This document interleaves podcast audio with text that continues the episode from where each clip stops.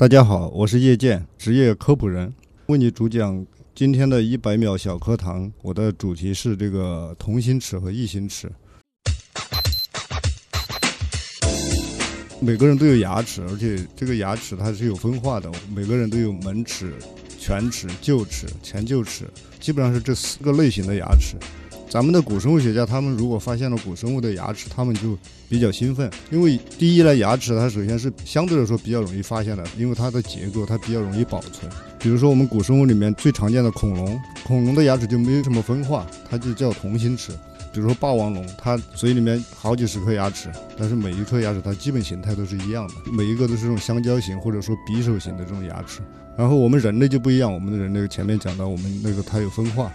古生物学家发现一个这个头骨化石，他不知道这个是什么头骨，他最基本的一个判断就看他的牙齿。比如说，他发现他的牙齿门齿、臼齿这些数量跟那个犬科匹配的，他就可以判定它是一个犬科动物。如果它没有什么分化的，我们就可以判断它基本上是一个爬行动物。古生物学家只要发现一个动物的牙齿，它基本上就对它是什么样的动物，大门类甚至小门类，它都可以有一个基本的判断。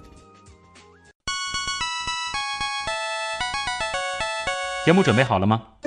正在将内容进行智能排列。嘉宾的情况呢？正在为您检索嘉宾的特殊喜好。不用那么详细吧？正在为您安装幽默插件。你这是在吐槽吗？正在为您更换全部文字素材。正在删除您的幽默基因，已将节目专业程度调低到百分之三十五。好了好了，马上开始节目吧。极客秀。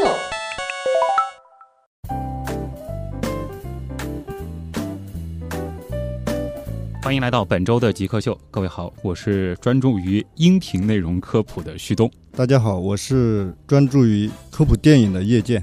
那今天我们请到的是一位职业的科普人啊，他是上海瑞虹文化传播有限公司的创意总监和执行董事。叶剑老师呢，其实在这个科普电影领域已经深耕了很多年了啊，所以今天呢，我们会有第一个关键词，那就是科普电影。其实呢，就是您的这个科普电影很多都和古生物有关。那我们还会顺带着和大家聊一聊跟古生物有关的那些有趣的事儿。我们首先先进入极速考场，先来了解一下叶剑老师是怎样一个人。极速考场，第一题，您如何定义极客？我没去做什么研究，但是我感觉可能就是用来称呼那些比较执着或者甚至偏执的那种那种 偏执狂吧。就执着还得带点偏执的啊！您下了一个，我觉得一会儿这个比较难继续下去的定义，因为我下一个问题就是你曾经做过的最极客的事情是什么？在我们这个科普电影创作里面，有很多事情其实都要做的非常执着。我觉得，当然我不承认我是偏执啊，就是，但是我觉得确实有一些事情要非常执着才能做得下去。嗯，比如我举个例子，就是我们在零八年我们在做第一部这个四 D 电影的时候，当时是做了一个白垩纪主题的一个电影《白垩纪公园》，基于我们辽西就是辽宁那边的一些发现。我以前是做图书出版的，嗯第一次玩电影那是里面就要一个大森林，要种很多树。嗯，他们种了很多树以后，我过去一看，我说这些树都不对，得全部砍掉，是，呃，全部重新来。他们一听都傻掉了，嗯种那么多树，费那么多功夫，因为他种的树全是现在咱们比较常见的这些被子植物。开花植物，啊。对，被子植物。然后咱们那个时代呢，它绝大部分是这个裸子植物，所以所以那个那个事情就弄得他们非常痛苦。然后就全部都换了，，对，就全部换，全部换成松柏这类的东西了。对，对啊，这还真的是让很多这个不了解这个时代的人会觉得非常费解的一个事情。对啊。但是这个可能就是您觉得科普电影是容不得这种瑕疵的。对对，因为在比如说咱们的这种指导专家看到，他会马上就说你这个树不对。嗯，甚至我们当时另外一个就是我们复原一个第一朵花，全球呃最早的被子植物。那个花呢，其实它不像什么花，那个嗯它不像现在的花有花瓣啊、花冠这些结构，它那个非常简单、非常原始的一种花，我们就理解不了嗯，这个花应该怎么复原。我们来回修改了十八遍，在专家的指导下面，能透露一下是哪一朵吗？就叫辽宁古果。辽宁古果。对，下一题啊，请您找一种东西给极客代言，您觉得什么比较合适，并回答为什么？我觉得在古生物领域有一种东西，就是几十亿年前、三十多亿年前就开始出现的，就叫蓝细菌。嗯，它结构非常简单，最早的这个能够进行光合作用的这种生物，然后它一直三十多亿年了，一直重复这种生活，然后非常坚韧，一直到现在对，一点变化都没有。啊。而且，如果您提到了这个光合作用的话，对它凭着一己之力，那么小的一个小不点儿，对其实它最后是改变了整个地球的面貌，甚至我们的大气的这个成对，分。改变大气成分，改变我们整个生物的面貌，地球的面貌。这样想想，还真的是非常极客的一种生物啊，而且非常的古老。哎，这个倒是但是它非常不起眼。嗯，挺适合做我们极客秀的这个 logo 的一部分的啊。您其实是这个专注在做这个电影和视频这一块儿的，那不知道这个平时还有闲工夫看书吗？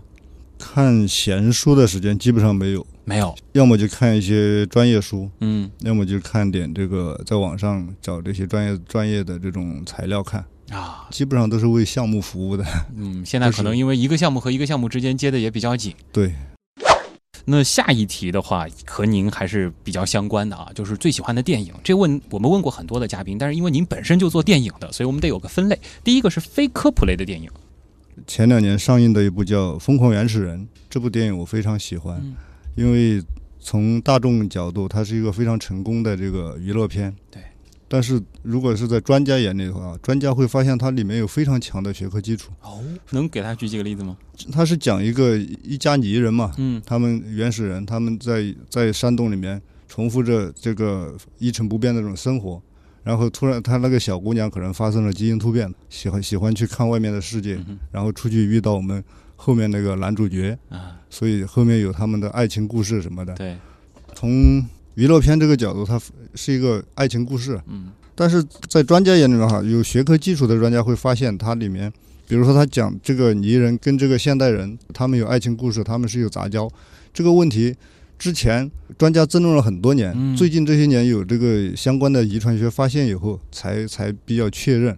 因为以前觉得这个克罗马龙人到欧洲就是把泥人全部消灭了，自己延续下来，泥人就整个就灭绝了。对，但是后面我们这几年的基因研究发现，我们现代人类的体内其实是我们的基因组里面有泥人基因的。我们其实依然流淌着对他们的这个血统，所以这个电影当中描述的这个泥人和智人的这个结合，对在历史上曾经真的出现过，对而且在我们的身上就有证据。对，因为叶老师，您现在其实主要做的是这个跟古生物相关的一些科普电影。其实我就很好奇了，这个您最后一个学历的毕业论文写的是什么？还记得吗？这个真不记得了，真不记得了，今天来之前我还在家里面找，但是没找到。大概是什么方向的都有点忘了。我当时学研究生学的化学，您学的是化学对，啊？然后那个毕业论文可以有两个关键词，我记得，一个是这个叫北方听，呃，可能你们都听不懂。对，那个最后一个字听，嗯听是什么东西呢？听听就是碳氢化合物，啊，方烃呢，就是六个碳形成一个苯，这种化学物质大家应该都知道嘛。它一个苯环，这个就叫方烃。然后我们那个杯方烃是什么东西呢？一个苯环它相当于是一个六角形，一个面。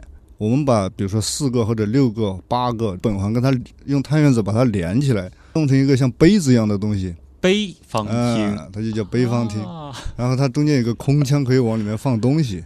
所以比如说有些金属有离子，它的、嗯。它的这个，比如说它的半径直径差不多，就可以往里面放，然啊后，往里面放放了以后，就会发生一些好玩的事情。所以您学的是跟化学相关的，就是偏材料这一方面的专业可以理解为材料，也可以理解为有机合成啊，这些都可以。啊。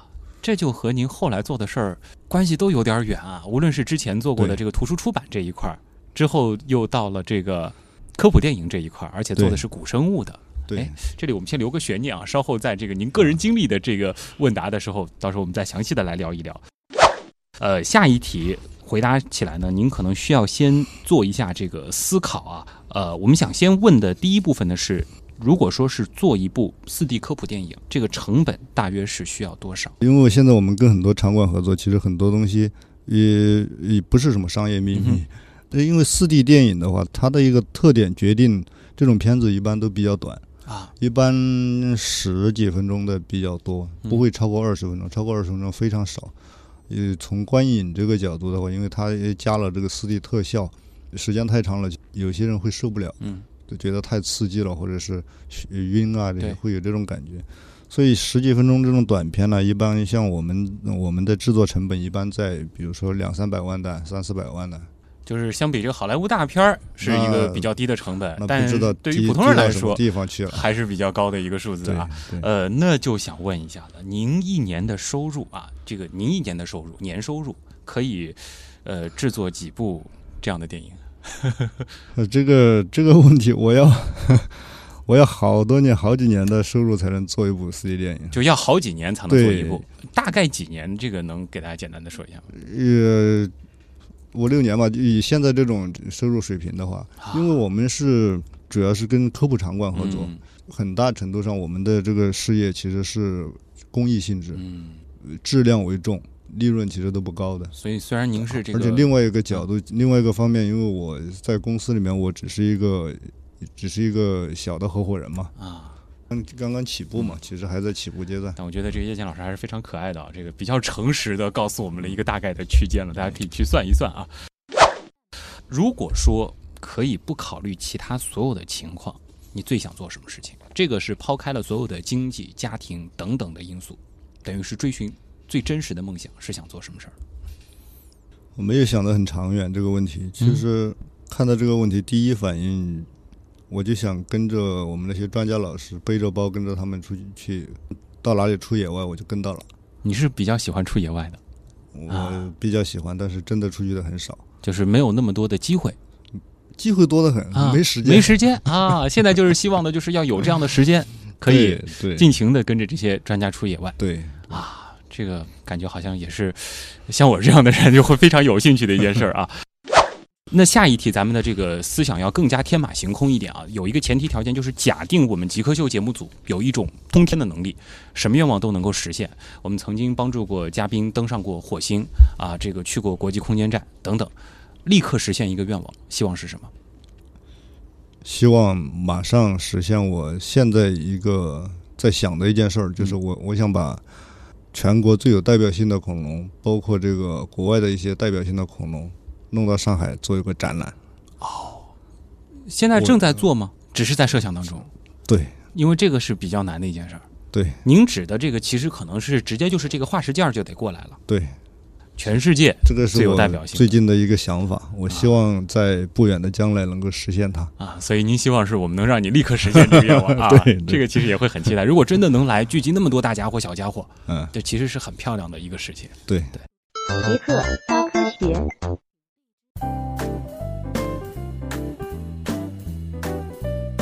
欢迎回到极客秀，大家好，我是专注于音频科普内容制作的徐东。大家好，我是专注于科普电影的叶剑。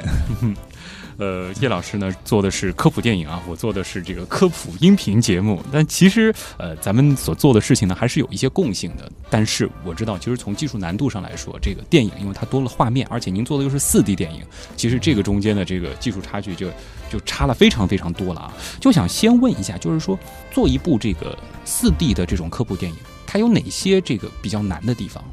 就首先我们得要有一个大家会比较感兴趣的话题，围绕这个话题来组织一个剧本，嗯然后到后面就是其实比较费劲的是要把这个就是我们的科学性跟这个娱乐性要结合到一起，对，包括这些四 D 特效怎么进怎么配进来，观众会体验比较好。虽然说，其实，在很多的科普场馆当中，四 D 电影算是比较受大家欢迎的项目，但是其实如果说看的比较多的话，是能够评出哪个是好，哪个是不好的。对，所以，您觉得一个好的科普电影，它首先科学性是要保证的，然后还要把娱乐性和科学性结合。对，那您觉得这个娱乐性这一块是怎么考量呢？是我们给这个十几分钟的片子有一个比较完整的一个线索，还是说有一些这个脑洞大开的地方？你必须要有一个故事啊，嗯而且这个故事还要讲的吸引人啊，嗯哼，这其实是我们的短板。嗯 我们都是，呃，做科普的，往往就是在这个怎么讲故事这方面是不是那么擅长的。嗯当然，把这些就说呃特效结合进来，这些是属于技术活了，嗯这个都难度不大。嗯。那么现在您主要在做的是哪个项目？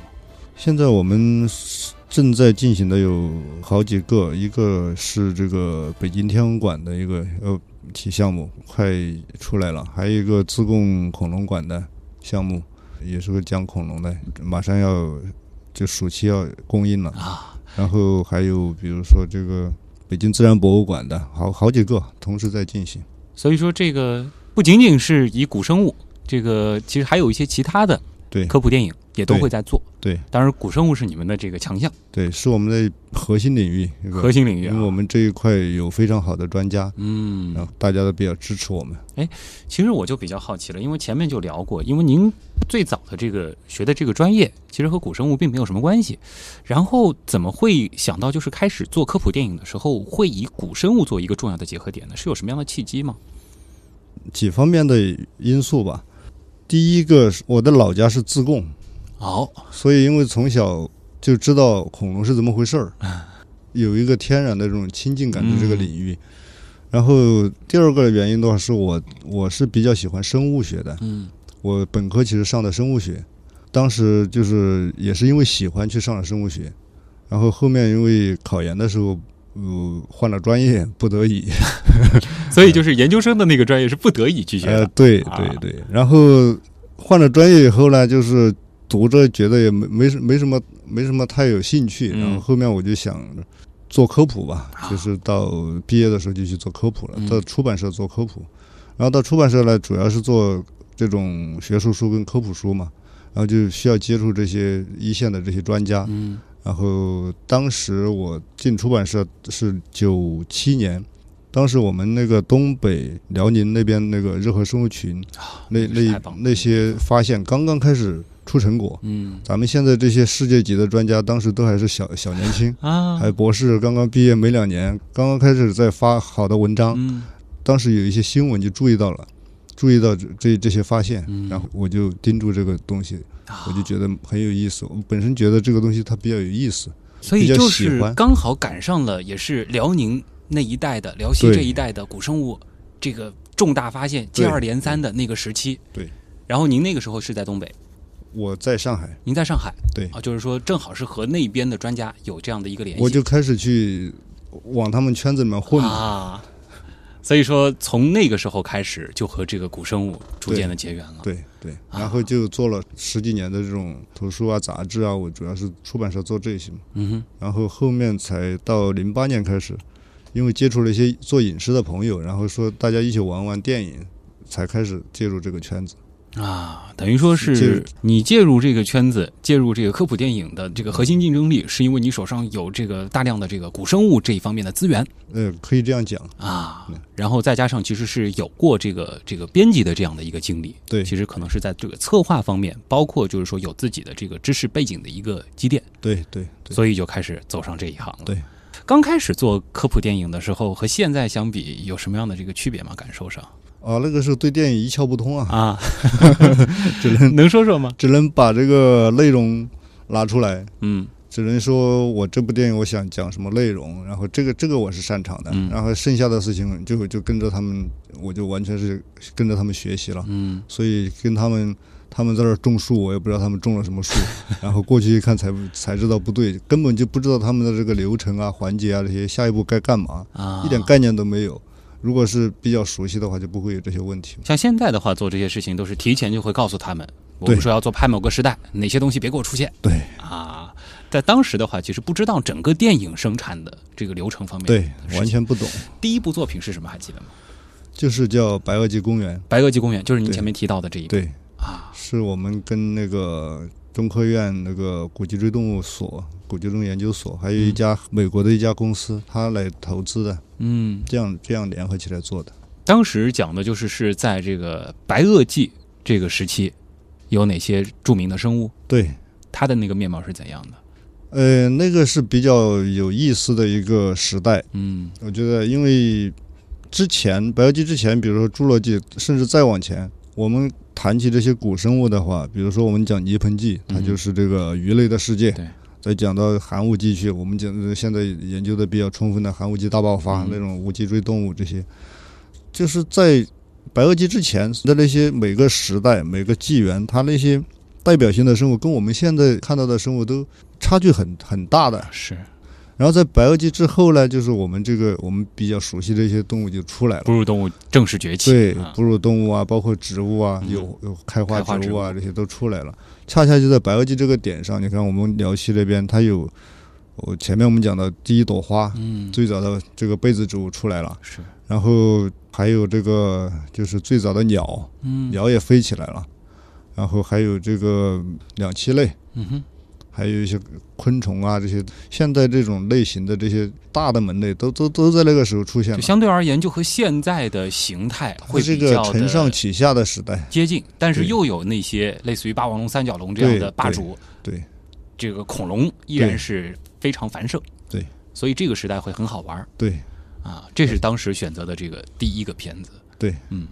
那其实这个聊着聊着就开始和大家要说一说跟古生物有关的事情了，包括我们接下来其实也会以这个呃叶老师可能你自己比较满意的一些这个科普电影的作品啊，我们就顺着这些线索和大家来讲一讲这个相关的这个时代或者说相关的古生物都有什么好玩的事儿。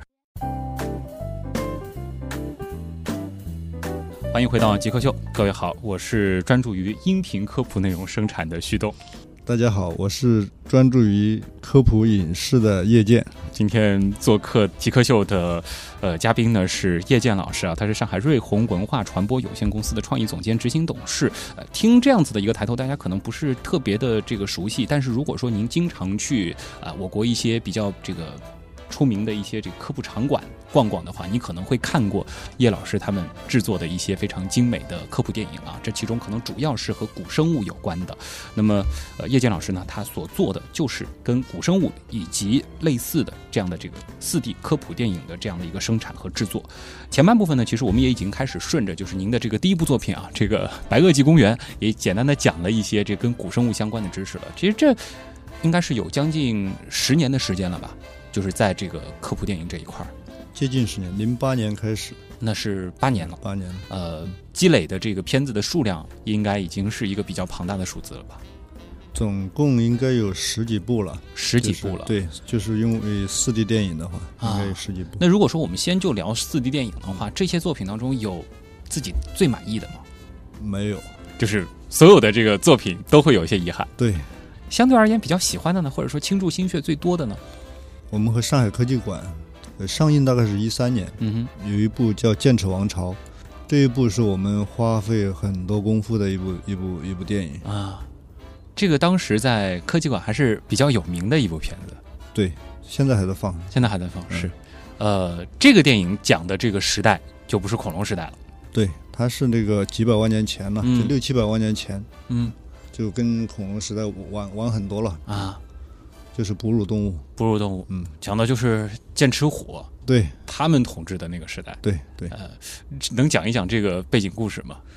这个背景是就是在我们那个甘肃宁宁夏盆地那边有就是这方面的发现，它是一个世界也是一个世界级的发现，嗯就是它有剑齿虎，还有跟剑齿虎伴生的很多那个时代的动物。从学术上来讲是一个非常重要的点，嗯哼，然后从这个科普上来讲的话，其实我们也觉得很有意思，因为剑齿虎大家非常关注，是。呃美国人齿虎就是嗯很多电影里面其实都出现，对，但是咱们欧亚大陆上有没有剑齿虎呢？其实有的，但是老百姓不知道，小朋友不知道，所以我们觉得这个是一个，呃，剑齿虎它本身作为一个大类的话，它是这个小朋友非常关注的一一种古生物。是，但是其实我们这边也有剑齿虎，所以我们当时就立了这个项，嗯，选了这个选题来做。这个故事讲的是什么呢？它讲的是一一对剑齿虎兄弟哥俩，然后他们在这个本身比较舒服安逸的这种生活，有父母罩着，有家族罩着，然后突然有一天这个入侵者闯进来，然后把他爸爸杀死了，弟兄两个就必须逃亡，然后开始流浪，最后成长，这样一个故事。其实啊，我觉得真的就是做古生物的这个科普电影，难度还是比较大的，因为它所有的这个动态的这些行为，嗯我们现在是不可能确切的知道它是干什么的。对，我们一般是通过什么样的方法来复原呢？而且其实我们能够得到的标本几乎都是不带皮毛的。嗯，我们这些东西是通过什么样的方式给它逐渐的还原呢？让它贴近可能的真实呢？两个概念，一个就是说科学复原，比如说咱们科学家他们发学术文文章，嗯哼，比如说骨骼的复原，其实这个就是我们做它整体复原的一个最核心的一个东西，嗯基础性的。然后比如说你讲到的这种外部形态，这种皮毛啊这些东西，包括皮毛应该什么颜色这些东西。一个是参照现在的一些生物啊，跟它行为啊、习惯啊这些生活环境差不多的一些生物，包括就是这个，比如说我们考虑它那种生活环境里面，它应该皮毛是什么颜色，其实嗯专家都会有研究的。哦，对，还考虑到它生活的环境，对然后再进行一个合理的推理。对对来判断它的颜色。对，然后我觉得这个其实可能比就是在这个自然博物馆当中这个陈列室里出现的这种这个复原的这个标本更难的一点，就是在于我们还得模拟它的习性和动态。对。这一块儿的话，我们又是怎么做的呢？比如专家会告诉我们一些他的一些行为方式、嗯行为特点，比如说会告诉你他什么动作做不到，什么动作他可以做到，因为专家可以从他的骨骼结构就可以告诉你一些。然后还有就是根据它的基本结构，我们可以推测现生的这种参考，嗯哼，看现在嗯它跟哪一种动物行为动作会比较像，然后我们嗯参照这个动物来做。是，所以这一块儿的话，还是有一些方法可以去给我们进行合理想象。对，呃，当至少，不能瞎做嘛，对但是一一定要找到这个参考嘛，依据嘛。但是如果说真的是要死磕的来做这个东西的话，我觉得这个考据的量真的是非常的大啊。对你电影当中出现的一朵小花都不能随便放，对，而且不是说在那个时代有就行，你还得考虑到他生活的具体的地点对，有没有可能有这种东西。对，对这个的话，那都就不能关公战秦琼，也不能说咱中国的跟国外的扯在一起，哇不。同时代、不同地域都不嗯能搞到一起去嘛。那通常一部电影就考据这一块，可能要花多少时间？我们挑选做项目、做电影的，呃，一般都是研究的比较成熟的一些有很多成果，嗯然后专家会给我们提供非常强的这种专业的这种依支托，对嗯支持。然后其实刚才讲到，比如说这个剑齿王朝嗯哼这一步，当时我们复原那个环境的时候，其实有有点死磕精神。啊，呃，当时因为那个地方就是宁夏那边，甘肃河镇那边，他只发现动物，从来没有发现过植物化石。那我们当时就懵了，我们做着做着，突然想起来这个场，你这花花草草不能随对啊，便放这个场景怎么办啊？啊，说那个时候其实跟现在已经差不了多，只有几百万年嘛，嗯，这些花花草草已经差不多都该有了。但是我不能说那个环境里面，我们把上海的这个植物种到那边去了。是所以后面我们去找这个专家，专家一开始也没反应过来，然后找植物方面的专家说那边根本就没有植物化石，嗯没法弄。后面我们才想到一招，就是就是它每个时代地层里面它都有这种花粉，嗯，花粉的化石，孢粉。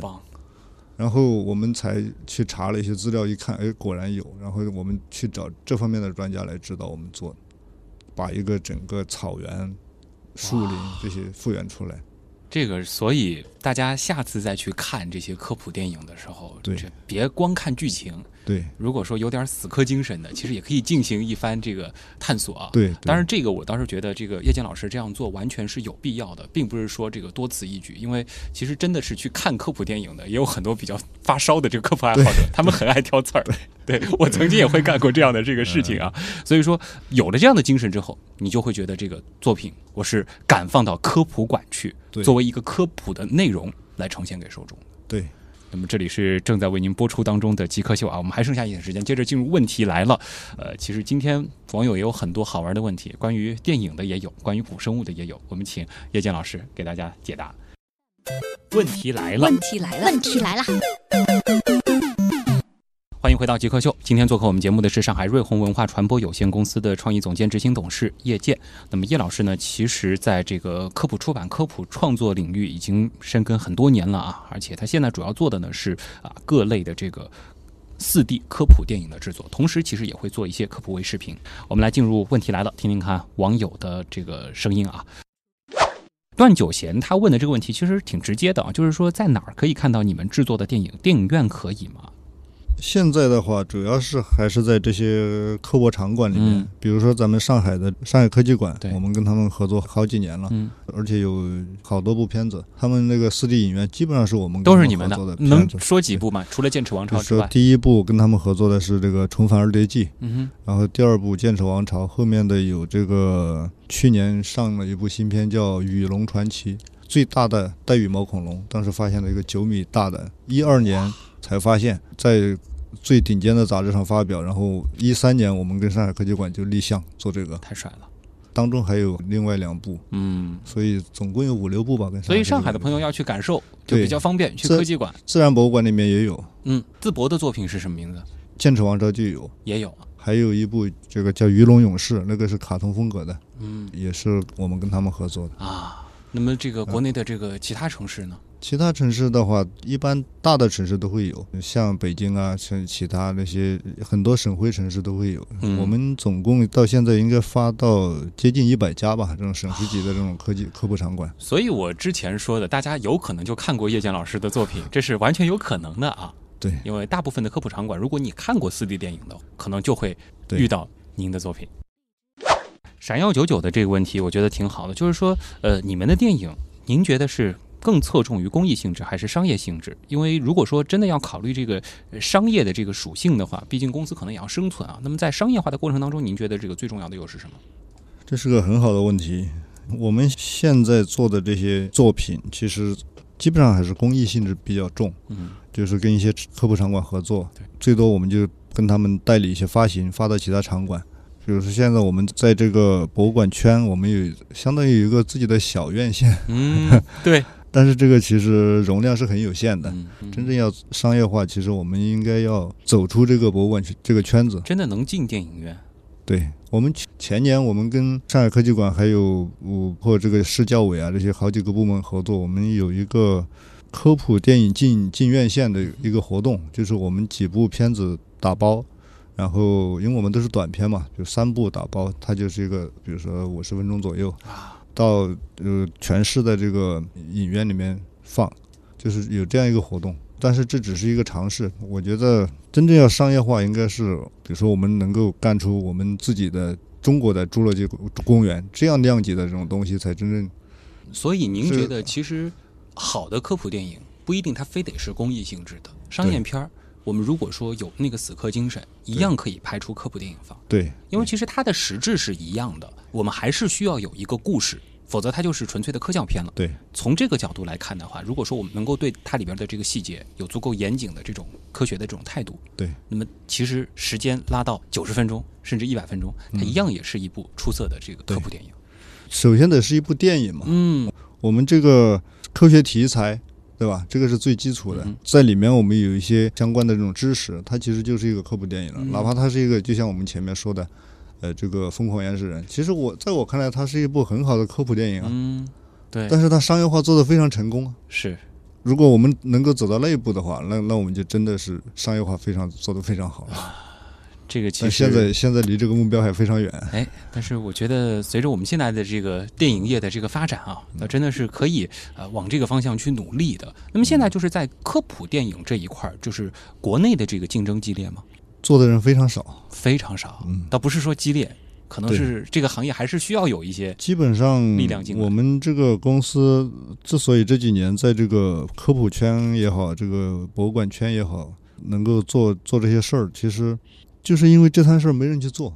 是因为投入产出，投入产出的是一个问题，还有一个问题就是说，中国没有这样的人去做，不像国外，国外做科普人家可以做的很专业，国内就是这一块真的是跟国外差距还是蛮大的。可能大家始终还是觉得科普这不是一个很快的事儿。对，我们从任何的一个角度来看，大家都觉得它可能不是很快的事儿。科普不是一个很快的事儿，嗯科普不是一个能赚钱的事儿嗯，哼。这是很多人固有的一种认识。墨镜我最美，他提到了一个，就是怎么看待新技术在电影当中的应用。哎，比如说这个四 D 电影、特效电影什么的，其实包括我觉得还可以再补充一下，就比如说像现在的这个呃新的这个很热的 VR 技术你们有没有考虑过结合到科普电影当中去呢？有啊，我们现在很多这这两年确实 VR 非常热，嗯。然后我们做的这种，比如说立体电影嘛，还有就是包括这种球幕啊这些东西，它是最适合跟这个 VR 这种设备一结合，它就是所以我们其实这两年在这方面也在做了一些事儿，嗯，也现在也在正在做一些事儿。因为你们大量的这个作品其实本身就是这个三 D 这样子的一个形式来做的，所以它很轻 VR。对就是它转到 VR 这一块儿也比较容易，对对对，啊。但是如果说真的是能够让自己置身于，比如说当时的这个白垩纪，对或者是剑齿虎生活的时代，用这样子的这个亲眼所见的这种视角来看，那应该比现在的这个四 D 影院的那种感觉还要震对它撼的多、啊。体验应该还更好。所以你们一定会去关注这方面的技术，对而且从科普的角度来说，这些技术是非常实用的。对，黑暗反物质啊，这位朋友可能是一位这个古生物爱好者，因为他也提到了这个辽西。前面我们在节目当中其实也提到，呃，就他想问，就是辽西这个地区为什么会有那么多的重大的这个古生物的发现呢？叶老师，您可能和那方面的专家比较熟，他们有没有这个相关的这个推测呢？可以说它不是推测，其实是有非常强的科学依据。嗯咱们辽西的话，当时应该是那种比较大的湖泊，然后丘陵，然后火山，这这样一个环境，经常有火山爆发。它那个火山爆发非常频繁，然后火山灰一层一层盖起来，每火山灰它的质地非常细腻，它可以把我们很小的那些动物的或者植物那些，把一些非常细微的结构都可以保存的下来，变成化石。所以那边跟它那个独特的那种火山地质环境其实是非常有关系的。它的那个火山灰是细到比我们想象中的要细很多的那种，所以它能够保存很多微细的这种结构。对对，所以现在我们发现的化石就非常精美嘛，啊，呃，那个什么叶脉啊，对，这昆虫翅膀上那些这些结构啊，这些都可以看得非常清楚，嗯，包括恐龙的毛啊，这些都能保存得下来。倒不是说在当时辽西那个地方生物的这个种群特别的繁盛，而是说它具备一个比较良好的保存的条件。对，它的又是个湖泊，湖泊嗯像的话，它那个水是比较安静的，然后在那种沉积里面沉积下来，所以让我们得以一窥对亿万年前的这个真容啊。对。下一题来自这个月月熊啊，他应该也是一个恐龙爱好者啊，他就问了：霸王龙到底长不长羽毛？不知道这个专家现在是怎么看的？这是一个很好玩的话题。啊，从现在，一个是中国带羽毛恐龙这方面的研究，还有另外一个领域的研究，其实就是霸王龙本身，霸王龙家族的这种研究，霸王龙的演化。有有一些这种暴龙类的话，其实我们已经发现它身上已已经有很明确的这种羽毛这种证据，比如说前一阵都在上海自然博物馆展览的一个叫羽王龙，羽王龙，对，羽啊王龙，它的个头是多大？它是有九米长，那也很大了。，对，非常，呃它已经比较接近这个霸王龙了。霸王龙了。嗯他们就是亲缘关系比较近的嘛。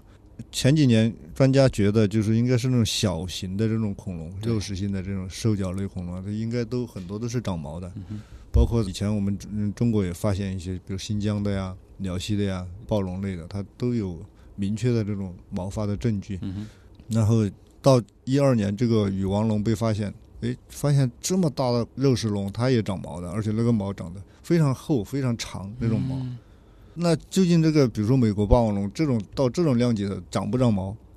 以前说肯定这种大的就应该不会长毛的，嗯那其实现在要画个问号了，究竟所以这是一个还是一个悬念，对除非我们真的发现了那么大的，它就是覆盖着羽毛的，我们才能断定，对否则它还是一个推测对啊，就是基于不同事实的一个推测。对，嗯，很好玩啊。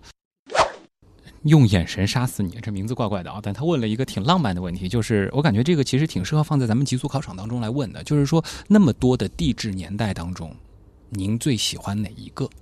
这个问题其实我我可以帮他换一种方法来问啊，就是如果说能往回穿越，你想去哪一个时期看一看？咱们人类一个比较大的一个特质就是好奇心嘛，嗯哼，就是其实越是稀奇古怪的，越要去看看那种。其实都想去看一看。对，比如说那个寒武纪这种，嗯寒武纪时候那些生物全都是我们没见过的，对，那我就非常想去看，嗯，到水里去看。对到海里面去看看那些海洋生物究竟是怎么生活的，那嗯是非常有趣。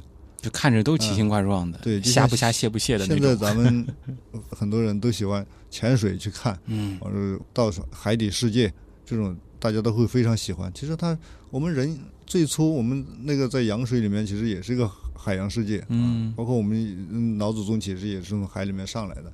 其实他对这种海洋有一种最深层的一种那种向往，哦，所以你第一个提到的都是寒武纪，嗯、而不是我们说这个大家可能比较受大众欢迎的侏罗纪、白垩纪这样的。最好奇的。寒武纪应该不错，寒武纪不错。嗯，啊，煎鸭蛋他的这个问题其实和我们前面的这个访谈有点关系啊，就是他是想问，真正让你开始做科普电影的这个推动力是在哪儿？可能是要有一个这个关键的这个事情，否则的话，其实这个跨行业，尤其是跨的还挺远的这个行业，不是说认识一些朋友就够的。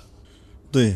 其实我们我一开始做这个科普电影呢，其实是玩票，嗯哼，呃，当时我记得我跟现在就是我们那个国际古生物协会那个主席周忠和院士，呃，当时他还刚刚是常务副所长，也很年轻嘛，当时四十出头。接触一帮这个做做电影视的朋友，我就跟他说，咱们一起来玩一个电影嘛。当时是他说好啊，我们是想做纪录片，其实最最初，因为感觉当时是那个国内，尤其是自然科学这一块的纪录片基本上是空白。但是后面我我们让周院士牵头，我们去申请了一个这个国家自然科学基金委的一个科普专项，但是钱很少，嗯，但是我们是拿到一个这个国字号的这个那个科普项目，是，然后我们就去找了一些朋友来投资。跟一些动画圈的朋友接触的时候，有一个美国朋友，他本身在做影院，他需要片源，所以他说他来投四 D 电影。嗯哼，纪录片做出来之后，我们才发现纪录片确实是在中国我们很难，民营的这种机构很难去靠纪录片去盈利，就更不用说了，能够活下去就不错。我们那个美国那个朋友，他看到我们这个项目，他觉得非常好，他说我来投资，你们把它做成一个四 D 电影。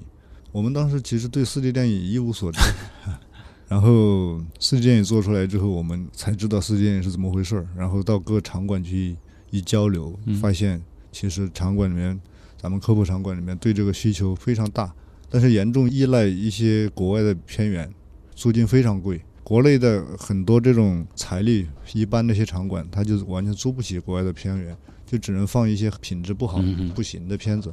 所以我们觉得这当中就有一个生存空间，所以我们才就找到这个生存空间去慢慢开始做起来。嗯，其实也是要有这样子的一个契机在，对。关键也其实是发现了一个商业的可能性。对对。有这样的一个空间，对。但其实也是给我们这个很多做科普的，或者是是在做这个传媒这一个行业的人有一个思考，就是我们其实应该更多的去关注一下这个领域。对，这个无论说是这个市场，还是说呃我们现在的这个青少年，其实还是需要有大量的这样优秀的科普影视作品。对，它本身这个市场其实是很小一个市场，博物馆圈嘛。但是呢，呃公益嘛我们，的受众太需要了。对，最后一个小问题啊，就是买二手电动车的孟孝年啊，他说：“您的公司需要什么样的人才为公司服务？感觉涉及的面挺广的啊，应该方方面面都可能都要吧。对，这个就是说，从电影创作这个角度来讲的话，那只要是呃电影是做影视那一块的高手，其实我们都需要的嘛。